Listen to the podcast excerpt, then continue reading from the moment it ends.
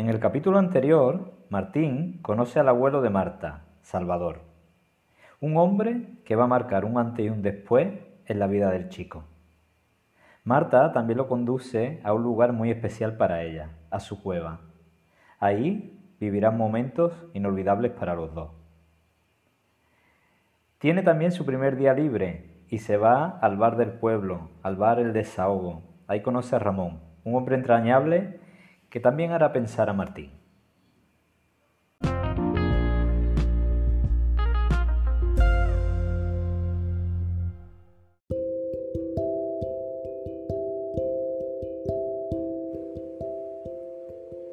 Mirando al cielo, capítulo 4. Despertó con un dolor de cabeza horrible. Hacía mucho que no tenía una resaca como en sus tiempos de chaval. Hoy vas a conocer a mi abuela, aunque no sé si está en las mejores condiciones para lo que te espera. Tranquila, Marta, estoy en mis cabales, aunque queda la resaca. Por cierto, disculpa si ayer estuve demasiado atrevido o abusé de tu confianza. No, tranquilo con eso. Al fin y al cabo, guapísima es algo que a cualquier mujer le gusta escuchar. Martín se puso rojo como el tomate que tenía enfrente en la mesa de desayuno. Martín, te presento a Manuela. Ella es mi abuela y tu maestra de meditación. Pero... A usted yo la conozco. Hablamos brevemente en el aeropuerto. Martín estaba sorprendido. Así es, Martín. Yo venía también hacia aquí y quería asegurarme de que todo andaba bien. Para tu amigo Lucas era muy importante esto que estás haciendo. Pues que sepa usted que tendrá que explicarme lo de que no hay accidentes. Aún le doy vueltas a aquello. Nos vamos a ver cada mañana, pero las explicaciones las dejo para Salvador. Yo me voy a encargar de hacerte sentir y conectarte con el amor. Ah, con el amor que todo lo mueve, dijo Martín. Exacto, ya veo que te han hablado de ese amor. Manuela era una mujer muy especial. Desde pequeña tenía una conexión muy fuerte con otros planos de existencia, con el mundo espiritual. Era capaz de ver y canalizar seres de esos otros planos, incluidas personas que habían abandonado recientemente el plano terrenal. Algunos la denominaban medium. Ella simplemente se veía como un instrumento de ayuda a los demás, de una forma diferente o extraña, para muchos escépticos, pero estaba acostumbrada a no ser igual que el resto o al menos no igual a la mayoría. Primero, le costó muchos años aceptarse a sí misma y su don. Después, le costó también mucho tiempo dedicarse a ayudar a los demás. La llegada de Salvador a su vida marcó un antes y un después. Aquel hombre la quería en su diferencia, la respetaba y la ayudó muchísimo a ser quien ella es. Ahora se encontraba en el otro lado de la moneda, le tocaba mostrar a Martín quién es él ayudarla a descubrirse, a reconocerse y a realizar el propósito divino que traía para consigo mismo y los demás. Se fueron juntos a una sala cercana a la habitación de Martín. Tenía una amplitud como de unos 20 metros cuadrados, con el suelo de madera y varios cojines, mantas y esterillas, todo apilado muy ordenadamente en una esquina. La sala era realmente acogedora y se sentía en ella una energía especial. Bueno, Martín, ya te ha comentado Marta que seré tu maestra de meditación. Cada mañana nos reuniremos aquí a las 11 y 11 para realizar el trabajo que nos toque hacer. He de decirte que yo misma sé cómo se va a desarrollar este trabajo. Iremos viendo sobre la marcha cómo se va dando todo. Gracias, Manuela. Si te soy sincero, me sorprende que no haya una, una metodología de trabajo prevista o unas pautas previas. Me suena todo, con perdón, un poquito improvisado. Así es, es totalmente improvisado, pero no te preocupes que cada día tendrás su propio afán. Sé que para ti, tu mente racional, sería mucho más fácil tener todo previsto y estructurado, pero en este terreno no funciona así. Y te diré más, esto será una gran metáfora de la vida que te espera cuando salgas de aquí. Difícilmente podrás tener todo calculado. Vas a aprender a vivir cada día. Lo veo imposible. Yo siempre he tenido todo bajo control. He procurado siempre trabajo y relaciones estables. No me gusta lo inesperado. Me estresa, dijo Martín. Sin embargo, ese control, y corrígeme si me equivoco, no te ha ayudado a mantener las cosas tal como tú querías, ¿no? Más bien, nada ha salido como yo quería, Manuela. Exactamente. Lo que controlamos en este plano terrenal es mínimo. Apenas podemos controlar nuestro pensamiento, nuestras palabras y nuestras acciones. Todo lo demás escapa a nuestro control. Grábate esta frase a fuego, Martín, que sea como tu pequeño mantra personal con el que estar en paz cada día. Todo está perfectamente descontrolado. Ya, pero... ¿No te parece un poco irresponsable? Si no intento controlar yo, ¿quién lo hará por mí? Te aseguro que cuando tú cedes el control a esa fuerza que es más grande que nosotros y que además sabe lo que es mejor en cada momento, las cosas van mucho mejor. Pero bueno, basta ya de cháchara que me estoy metiendo en el terreno del abuelo. Vamos a trabajar. Manuela comenzó a guiarle una meditación profunda. Le indicó que soltara todo control y se dejara ser. Lo fue relajando conforme guiaba la meditación y colocó unos folios con un bolígrafo al lado de Martín. Cada vez se iba haciendo más profunda la relajación de ambos. La sola presencia de la energía de Manuela hacía que los canales más sutiles de Martín se abrieran poco a poco. Estuvieron cerca de una hora en meditación profunda con el objetivo de llevar a Martín ante su propio guía espiritual. En principio iban a trabajar la canalización de información. Bien, Martín, ahora, sin abrir los ojos, quiero que me digas la primera palabra o frase que te venga a la mente. El lobo interior, respondió el chico. Perfecto. Pide a tu guía que te hable del lobo interior. Abre los ojos y escribe en el papel todo lo que vaya surgiendo en tu mente sin juicio. Y continúa por raro o extraño que esto te parezca. Adelante. Martín comenzó a escribir. El lobo interior. Todos tenemos un lobo dentro que domesticar. Tiene cualidades nobles, quiere a la manada, se sacrifica, tiene una visión amplia, pero también es salvaje, capaz de devorarse a sí mismo como cualquier bestia o de devorar a los demás. Domar tu lobo es apaciguar tus deseos, poner la fuerza dentro y no afuera. Domar tu lobo es controlar el primer instinto y saber que influimos en el mundo a través de nuestro pensamiento, la palabra y la obra. Domar tu lobo es confiar en tu interior, en el instinto de supervivencia innato que llevas dentro de ti. El lobo sabe cuidar de sí mismo y también de los demás. Es solitario a veces, pero sabe que su fuerza es más grande en la manada. Sabe retirarse de peleas inútiles y dosifica sus fuerzas para usarlas en el momento oportuno. Sabe poner la atención en lo importante. El lobo tiene su espacio, pero sabe que cualquier espacio es su espacio también. Es precavido y valiente, pero sabe que si tiene un camino debe recorrerlo hasta el final, ya haga buen o mal tiempo. Sabe que a veces hay tormenta, pero sabe que siempre pasa.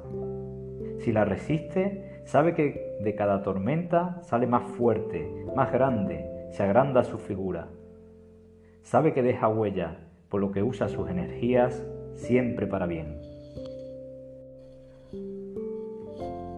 Maravilloso, Martín. Sin duda tienes un don, como puedo apreciar en ti. No leas lo que has escrito. Por la tarde ve con Salvador y se lo muestras. Mañana seguimos, dijo Manuela. A la tarde salió por la puerta trasera que daba al jardín. Ahora pudo contemplarlo más tranquilo y se maravilló del lugar. Cada flor, cada árbol, le daba un toque mágico y le hacía sentir como aquel niño que fue, lleno de bondad, de inocencia y de pureza. Hizo una mueca triste con la boca. Qué lejos quedaban aquellas virtudes de él. Se preguntaba si no las habría perdido para siempre. Cruzó el puente y a lo lejos divisó al abuelo sentado en el banco. Buenas tardes, Salvador. Hombre, Martín, te esperaba. Buena tarde para ti también. ¿Qué tal estás? Mm, no sabría decirle, me siento como raro. Si me permite el comentario, Manuela me parece una mujer diferente. Y tanto que lo es, en su diferencia encontré yo poderosas razones para amar. Y tanto que lo es, amigo, dijo Salvador. Lo entiendo, pero yo me siento abrumado en su presencia, me, me siento pequeño. Convendrás conmigo que, en este caso, el asunto no es Manuela, ¿verdad? Cuando te veas a ti mismo realmente no te sentirás pequeño ante nadie, tampoco más grande. No hay nadie más importante que nadie. Todos cumplimos una parte fundamental en la vida de los demás y en la propia creación. Me gustaría creerle, de verdad, dijo el chico. Bien, me ha contado un pajarito que has escrito algo en la meditación de hoy. Sí, aquí lo tiene. Salvador leyó con mucha calma el escrito. Sin duda estaba ante un texto canalizado. Progresas adecuadamente, muchacho. El texto tiene mucha sabiduría. Ahora lo importante es que comprenda su significado. Me resulta curioso porque justo hablaba ayer de lobos con Marta y hoy escribo esto. Y le puedo asegurar que no sentía que lo estuviera escribiendo yo, no de manera consciente. Ambas cuestiones son correctas. La primera es una sincronía. Las sincronías son el lenguaje del universo, por lo tanto está muy bien que aparezcan y, sobre todo, que te des cuenta de ellas. Cada vez aparecerán más y más. Lo segundo también es cierto. Canalizar es conseguir información del plano espiritual, cuando llegas a un estado alterado de conciencia. La, la, meditación guiada con Manuela te ha llevado a ese estado donde sueltas un poco la mente consciente y das paso a que se manifieste el subconsciente. Que un determinado número me aparezca siempre últimamente, mm, ¿es una sincronía de esas? dijo Martín. Por supuesto, los números es uno de los lenguajes en los que el universo puede comunicarse con nosotros. ¿Qué número es? El 33. A ver, dime tu fecha de nacimiento, dijo Salvador. 19 de enero de 1975. Veamos, 1 más 9 más 0 más 1 más 1 más 9 más 7 más 5 igual 33. Todo en orden. Martín no daba crédito. Vaya, ahora sí que me quedo sin palabras. La numerología trae implícitas estas curiosidades, Martín, pero por si no lo sabes, el número 33 está considerado un número maestro, al igual que el 11 y el 22 cuando tu fecha de nacimiento suma estos números, quiere indicarnos que viniste aquí con un plan especial. ¿Y se puede saber cuál es mi supuesto plan? Lo sabrás a su debido momento. ¿Qué otras dudas tienes sobre lo vivido con Manuela? ¿Qué es un, día, ¿qué es un guía espiritual? preguntó el chico. Hombre, por fin me lo preguntas. Antes de encarnar en la tierra, a todos se nos asigna un guía espiritual que nos acompañará en el trayecto. Según los propósitos a nivel individual y a nivel colectivo que tu alma se haya marcado cumplir, se te asignará un guía indicado para ti y para que te ayude en el cumplimiento de esos objetivos. Puede ser uno o varios, dependiendo de la magnitud de lo que vengas a hacer. Incluso puedes pasar media vida con uno y cuando empieces a realizar tu propósito colectivo, cambiar de guía para ello. Tu guía se encarga de hacerte saber cuándo estás yendo por el camino correcto y cuándo te estás desviando. Ellos no pueden interferir en tu libre albedrío, pero digamos que, si te desvías del camino que elegiste, harán todo lo posible por hacértelo saber. Y digo yo, ¿cómo sé que me quieren saber, hacer saber algo? dijo Martín. Pues utilizan distintos medios. Uno de ellos son la sincronía o lo que tú conoces por casualidades. Un mensaje que de pronto se repite mucho, una canción que suena cada vez que te suenas al coche, una corazonada que sientes bien adentro. En fin, son muchas las formas. Algunas personas como Manuela pueden verlo u oírlo por su especial sensibilidad para percibir el mundo sutil.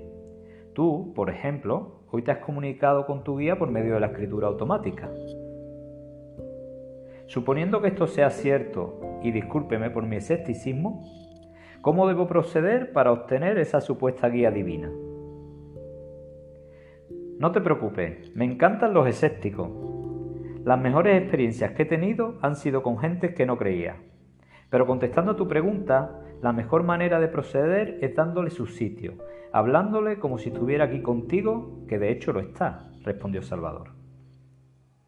Pero él sabrá que no creo. Es como un teatro. Si no tienes fe, imita la fe. A mí me gustaría, antes de tener que imitar nada, que me diera una prueba de su existencia, que me dejara oírle o verle, dijo Martín. Sí, o que se presentara en casa y te invitara a tomar unas cañas, ¿no? Siento decirte que no funciona así. Primero es la fe. Cuando esa fe sea fuerte, honesta y real, tendrás tu prueba de fe. ¿Y por qué es así? Bueno, yo no hago las normas, Martín, pero aplicando un poco de lógica, si no tienes fe, ¿tu mente sería capaz de admitir una experiencia de ese calibre? ¿No te daría un susto de muerte o pensaría que te has vuelto loco? Muero infartado seguro, respondió el muchacho.